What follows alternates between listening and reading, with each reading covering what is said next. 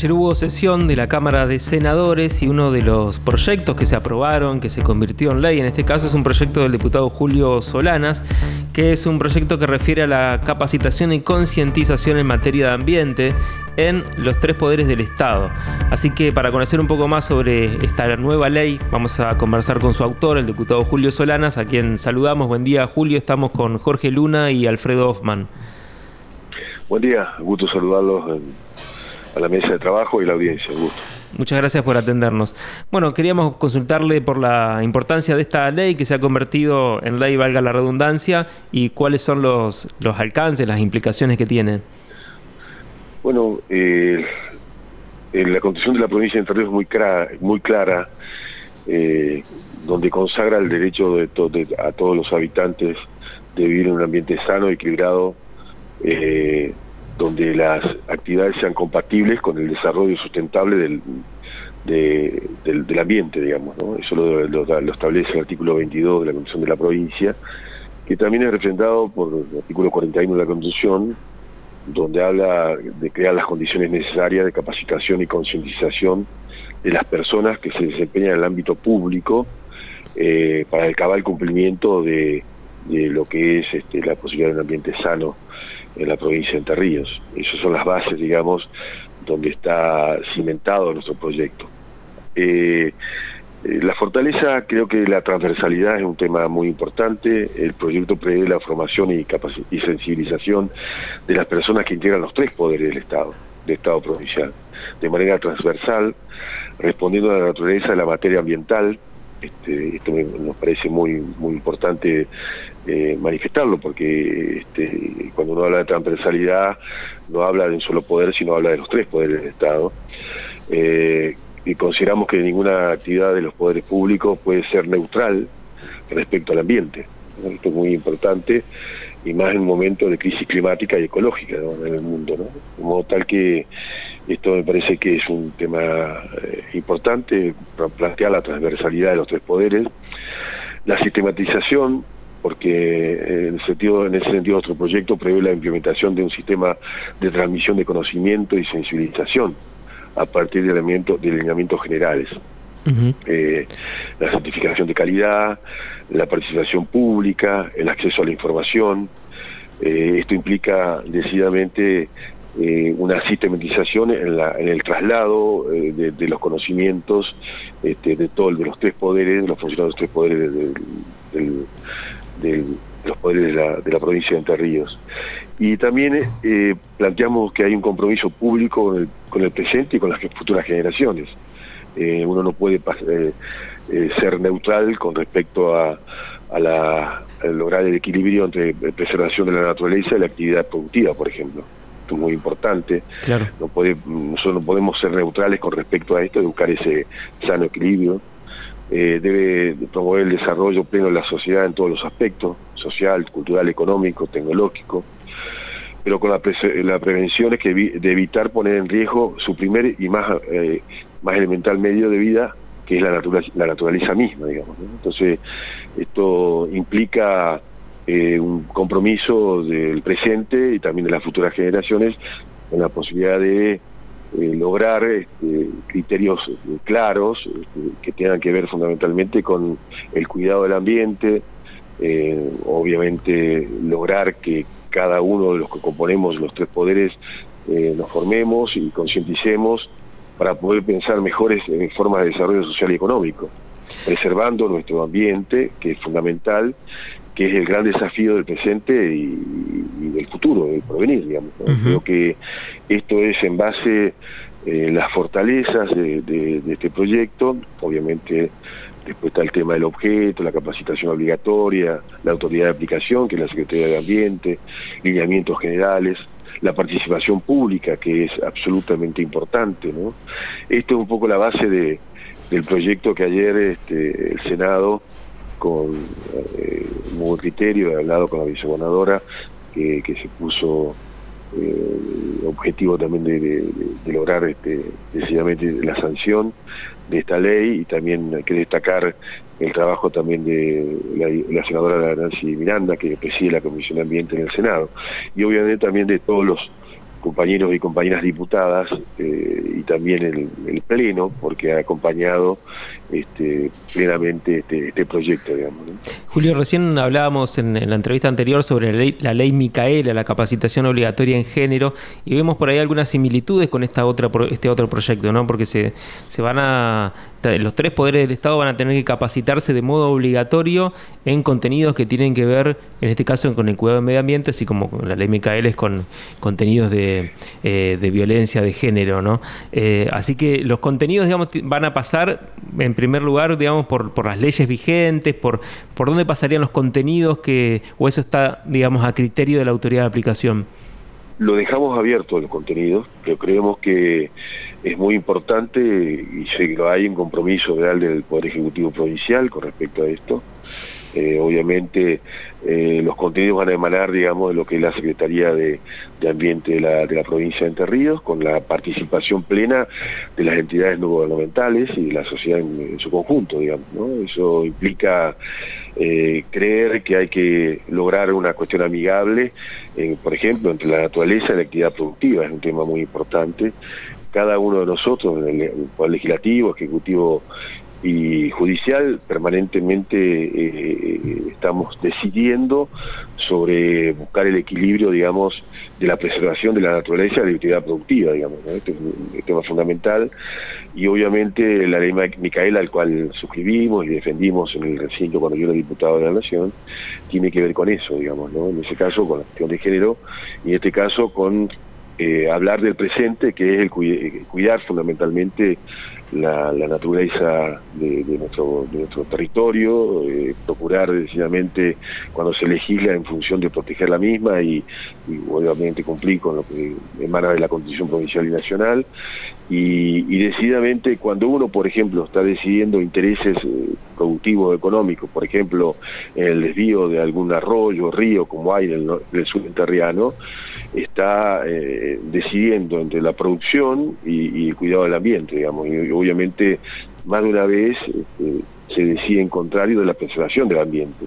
Por eso creemos que es, importante que todos tomemos a nuestra justa medida la capacitación y fundamentalmente eh, escuchar decididamente también a través de la, sociedad civil, digamos, este, qué nos manifiesta con respecto al cuidado eh, y muchas veces el Estado eh, con herramientas importantes no llega a, cumplir decididamente el resguardo de, nuestra naturaleza, este, que, es el, cuidado fundamentalmente del presente del ambiente. Diputado, buenos días. ¿Qué tal? ¿Cómo eh, estás? Muy bien, ¿cómo le va, diputado? Jorge Luna le habla. Mire, había un, dicho en, lo popular que se dice que el, quien cuida el medio ambiente es quien vive del medio ambiente. Se van a encontrar seguramente con un parámetro muy fuerte en cuanto a lo económico cuando tiene que elegirse entre la producción, como decía usted, y lo que es el cuidado del medio ambiente. Esto que deja abierto al desarrollo de cómo se va a implementar la, concientización no se vería un poco débil? No, no, no. Yo creo que lo primero que cualquier funcionario público de los tres poderes, por eso es la transversalidad, debemos cumplir claramente es con la constitución de la provincia la constitución nacional, que es muy clara y muy precisa con respecto a eso. ¿no? Implica, este, obviamente, eh, tener eh, decididamente eh, la posición con respecto a la actividad productiva, pero fundamentalmente primero preservar eh, la naturaleza. Esto, eh, esto eh, es cumplir, esta, esta ley lo que promueve fundamentalmente la capacitación para cumplir lo que la constitución de la provincia y la constitución nacional manifiesta, digamos. Eso no hay, no hay duda y la, la concientización y fundamentalmente la capacitación implica fortaleza, digamos, que cada uno y cada una sepa decididamente dónde está parada para cumplir, o parado para cumplir lo que prescribe la Constitución de la provincia la Constitución nacional. Y es muy clara con respecto a eso. Si usted eh, repasa y repasamos lo que implica eh, la Constitución de la provincia, es muy clara en su artículo 22. ¿no? Eh, habla de preservar y mejorar el patrimonio común que es este, donde vivimos, digamos, ¿no? Y eso creo que no es una aspiración, sino debe ser un deber de cualquier funcionario público de los tres poderes, por eso la transversalidad es importante, eh, en función de cumplir con la Constitución y fundamentalmente con la posibilidad de crear las condiciones de, un ambiente amigable, que no quiere decir no este, no, no tengamos eh, producción, sino que cuando es amigable el glifosato sabemos que daña y daña a las personas y enferma, y bueno, hay que, habrá que, que buscar el sano equilibrio en función de lo que la Constitución ya prescribe. Eh, Julio, cambiando un poco, un, poco de tema, porque justamente ayer también el Senado aprobó el presupuesto, ¿no? Convirtió en ley el presupuesto provincial. y eh, de la misma manera que lo que había sucedido aquí en la Cámara de Diputados, la oposición se abstuvo de votar si queríamos pedirle una opinión sobre, sobre esta situación que, se está dando, que de alguna manera mm, se contradice con lo que había sido anteriormente el desarrollo del trabajo legislativo, donde hubo siempre acuerdo en, en, grandes temas entre oficialismo y oposición. Bueno, en este caso, en el presupuesto no fue así. Mire, yo lo dije en, en la Cámara, si usted me habrá escuchado el día que se trató en la Cámara de Diputados. Yo no, entiendo la abstención en un tema tan importante que es este, lo, que lo que presupuesta, lo que rige, digamos, eh, las políticas públicas en el próximo año en la provincia de Entre Ríos. ¿no? lo, manifesté allí en el recinto, que no, compartía decididamente eh, la abstención, porque realmente el, Senado, diputado, es el ámbito para discutir y fundamentalmente poner en relieve lo que uno tiene a favor o la disconformidad. Eh, evidentemente ha sido una posición de la oposición de no debatir eh, este tema eh, del presupuesto, que es decididamente lo, que va marca el camino, digamos, en el año 2022 en la provincia de Entre Ríos, que es un una enormidad de obras públicas a lo largo y lo ancho de la provincia, muchos con recursos propios y recursos nacionales, que tiene que ver con, el desarrollo de la obra pública, el saneamiento, por ejemplo, de los municipios, eh, habla de, obras de cloaca, obras de, agua, los que hemos sido intendentes sabemos la importancia que tiene.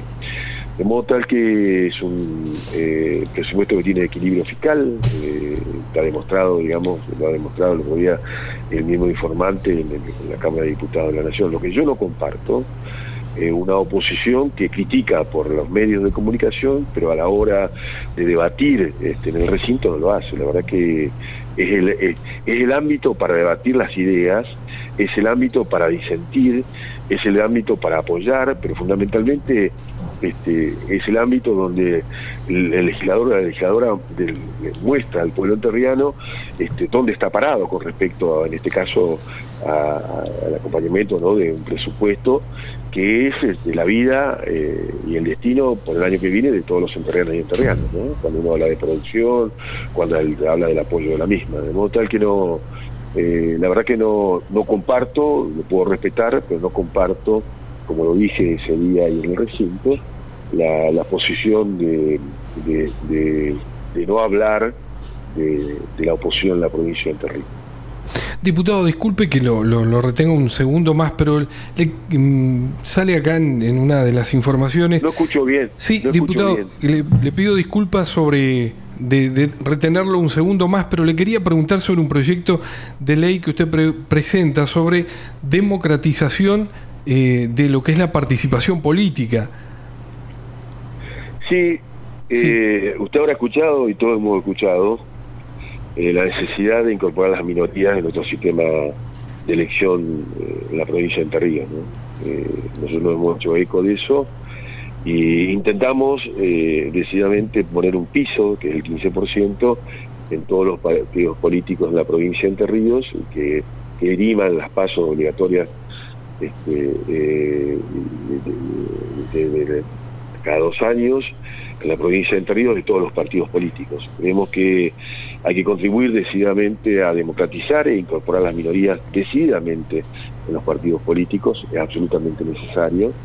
Esto va acompañado tal vez a la ampliación de la reforma política, discutir tal vez en algún momento con, qué sistema se, se sufraga, nosotros creemos que tiene que ser con boleta de papel eh, y boleta única, que es para discutir. Pero con respecto a este tema, Nosotros creemos que este, incorporando absolutamente las minorías en todos los partidos políticos, creo que el radicalismo lo tiene, este, promovemos deseadamente la mayor democratización, democratización y participación de la ciudadanía en los, en los partidos políticos y no solamente como eh, se daba en la llamada ley Castellón, este, que cumplió su ciclo histórico, donde el que ganaba se llevaba absolutamente todo. Creo que eso es un, fue y siguió en el momento, pero es un error que hay que enmendarlo.